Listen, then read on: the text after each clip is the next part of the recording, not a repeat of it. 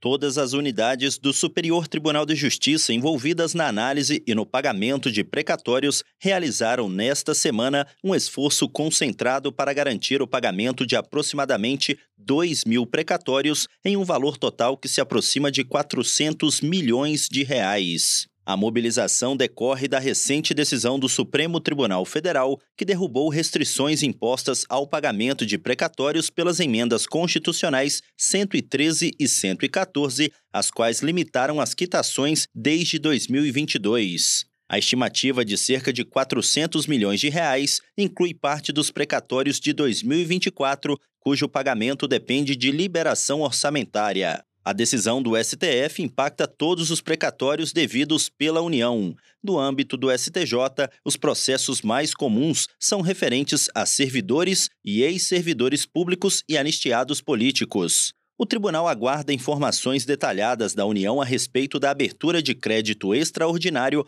para saber quais precatórios serão quitados neste momento.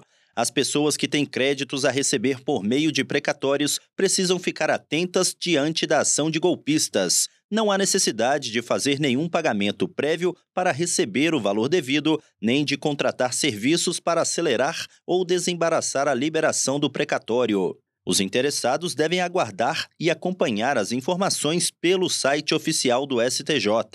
A estimativa é de que os valores sejam creditados nas contas até o final deste ano e sejam liberados para saque durante o mês de janeiro de 2024.